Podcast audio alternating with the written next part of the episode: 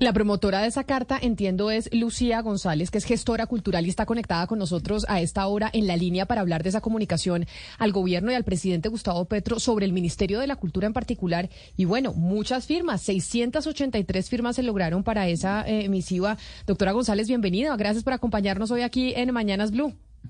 Bueno, muchas gracias a Mañanas Blue por ponerle atención a esta carta. Camila y Ana Cristina un abrazo y muchas gracias por esta oportunidad. ¿Por qué razón surgió la idea de decir, oiga, hay que convocar al sector cultural, convocar a voces importantes, escribir este texto y decirle al presidente y hacerle un llamado de atención desde ese sector sobre lo que está pasando con el manejo de la cultura desde el, eh, desde el gobierno? Bueno, yo creo que ustedes ya lo, lo expresaron en la introducción. Es un llamado de atención sobre lo que está pasando en el Ministerio de Cultura eh, que consideramos es grave. A ocho meses no ha habido eh, una atención suficiente sobre el ministerio y mucho menos eh, un cumplimiento sobre las promesas que el presidente había hecho.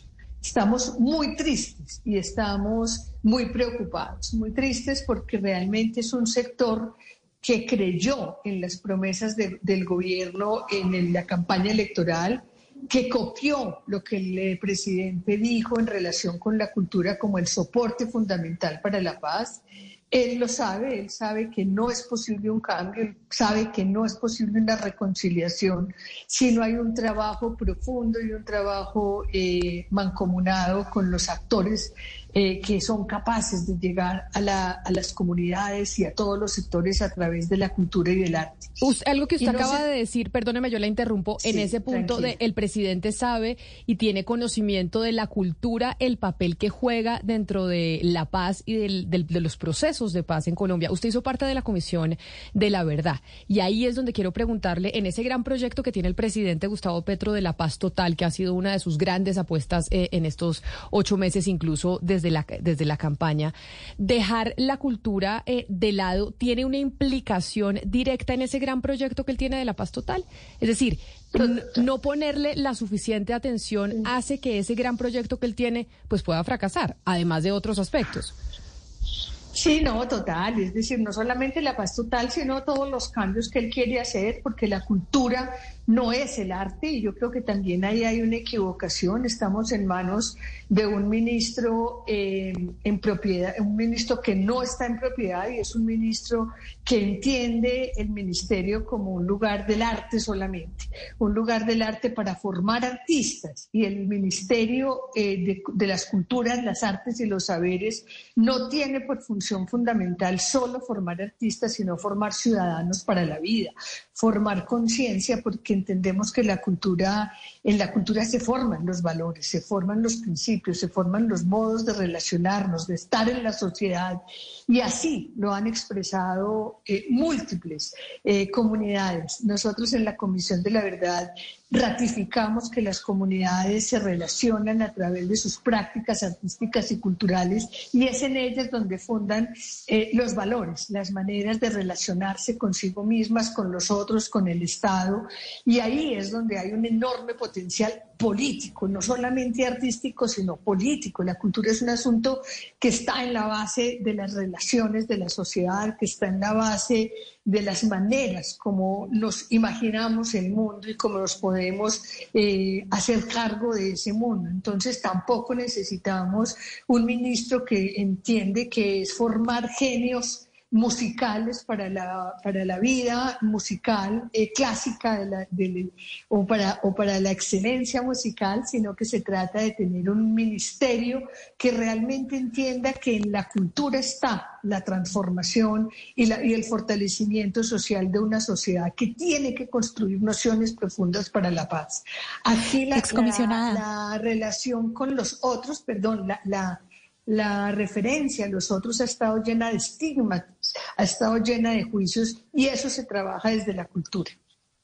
Excomisionada González, eh, es claro, dos puntos acá, pues eh, en primer lugar, eh, la interinidad del ministro y los problemas con el enfoque, es decir, estas dificultades con el enfoque, pero la carta también habla de promesas incumplidas. ¿Cuáles son esas promesas incumplidas pertinentemente para trabajar y empezar a priorizar sobre ellas?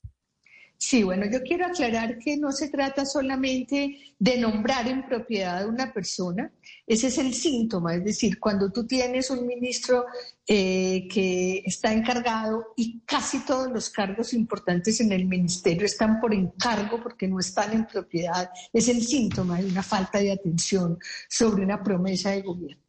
Y esa promesa está incumplida porque se dijo esto va a ser el fundamento para el cambio y el fundamento para la paz y no lo es. Tan no lo es que el ministro en siete meses no recibió a la ministra Patricia Ariza nunca. Y tan no lo es que ese programa de gobierno que se construyó con la participación de muchísimas personas, de muchísimas comunidades, de gente interesada y conocedora en el arte y la cultura, no ha sido tenido en cuenta. Eh, nosotros votamos por un programa de gobierno, nosotros votamos por una promesa y esa promesa está siendo incumplida. Y el, y el presidente tiene en el sector cultural y en las prácticas artísticas y culturales un potencial enorme que tiene que ser capaz de aprovechar para ese cambio que es necesario. Eh, señora Lucía González, esto que usted nos está diciendo se suma a la columna que publicó este domingo en El Tiempo la exministra de Cultura Paula Moreno, en la que palabras más, palabras menos dice, bueno, ahorita tenemos un poco más de presupuesto, eh, pero no sabemos para dónde va el barco. O sea, no tenemos una orientación y, pone unos ejemplos puntuales de cómo la en el Ministerio de Cultura no hay un plan para, eh, por ejemplo, aprovechar las, las diferentes tipos de música, para fomentar la lectura Em, yo quisiera saber, con, todas estas cantidades de personas que se están pronunciando al respecto, ¿Qué es lo que ustedes pretenden lograr? ¿Que nombren un ministro y que sea quién? ¿O, o hacia dónde van más allá de decir nos están incumpliendo? No, por eso digo que la, falta de nombramiento de un ministro en propiedad es solo un síntoma. Es decir, queremos un diálogo con el presidente, queremos que el presidente vuelva sobre su promesa y queremos profundizar con él cuál es el compromiso que nosotros entendimos que estaba haciendo con la sociedad y hacerlo efectivo, hacerlo efectivo a través del nombramiento de una persona que realmente entienda las implicaciones de un Ministerio de Cultura en un momento en que el país tiene que construir la paz total y tiene que construir transformaciones sociales fundamentales, que entienda que es necesario un proyecto, un proyecto que le dé lugar a las expresiones plurales y múltiples de una sociedad y no solamente sigamos insistiendo en la formación de músicos clásicos, que es un poco la idea que siempre ha expresado el ministro Zorro. Él está empeñado en formar músicos para la música clásica y esa es una tarea que nosotros ya hicimos en este país. Copiamos de Venezuela hace muchos años a través de Batuta el modelo y hoy Batuta es ese modelo mejorado, mejorado porque entendió que se trata es de construir medios para para que la sociedad pueda a través del arte narrar sus, ilusiones, sus dolores, sus deseos, relacionarse, tener un lugar en la patria, tener un lugar en la narrativa del país, que no puede hacerse solamente porque se formen músicos excelentes en música clásica.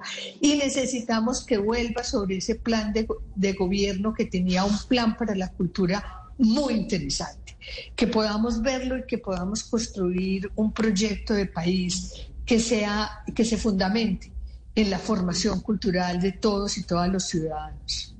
Yo tengo una última pregunta y es, eh, doctora González, ¿ya le respondieron la carta? Además, una carta con muchos apoyos.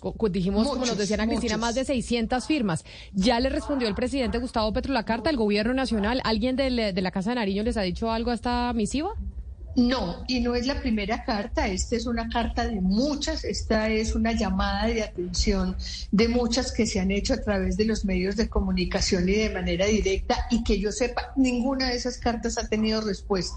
Esperamos realmente que nos dé una cita a un grupo significativo de personas, porque si ven esas firmas recogen eh, la pluralidad del país, no se trata de, sectores privilegiados eh, que estemos hablando, sino de una pluralidad que está pidiendo a gritos que se cumpla con esa ilusión que nos habíamos hecho.